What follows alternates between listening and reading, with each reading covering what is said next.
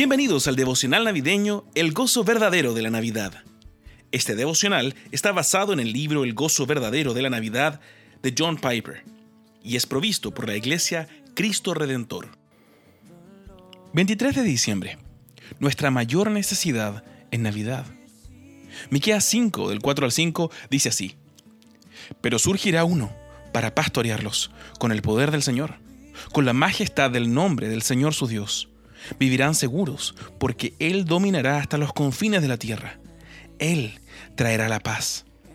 Si Asiria llegara a invadir nuestro país para pisotear nuestras fortalezas, le haremos frente con siete pastores y aún con ocho líderes del pueblo. Él dominará hasta los confines de la tierra, profetizó Miqueas. No habrá ninguna resistencia que no sea aplacada. Nuestra seguridad no será amenazada por fuerzas extranjeras.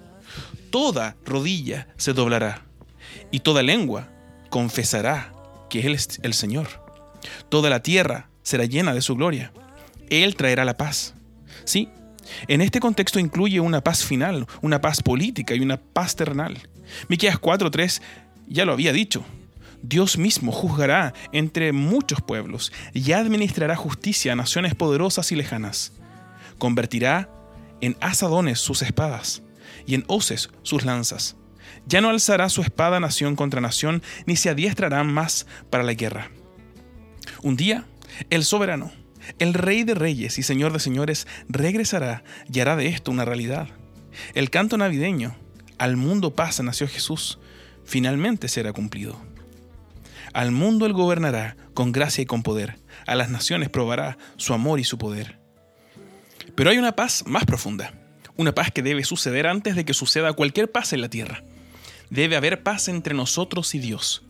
Nuestra incredulidad, nuestra desconfianza y su ira justa deben ser removidas. Esa es la verdadera paz. Y esa es nuestra mayor necesidad en esta Navidad. Miqueas sabía que esto vendría. Él ya había experimentado esa paz personalmente. Describe esto de forma hermosa al final de su libro, en Miqueas 7, 18 y 19. ¿Qué Dios hay como tú? que perdone la maldad y pase por alto el delito del remanente de su pueblo. No siempre estarás airado, porque tu mayor placer es amar. Vuelve a compadecerte de nosotros.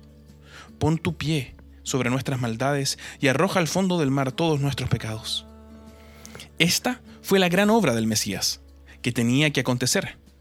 Sí, hay enemigos en el mundo que deben ser derrotados si hemos de tener paz, pero el pecado y el juicio son el peor y el más grande enemigo. El Evangelio en la Navidad es justamente que Cristo ha aplastado a este enemigo en la cruz y a cualquiera que confía en Él. Sus pecados les son arrojados al fondo del mar. Por tanto, no decimos gloria a nosotros, sino gloria a Dios en las alturas y en la tierra, paz a los que gozan de su buena voluntad.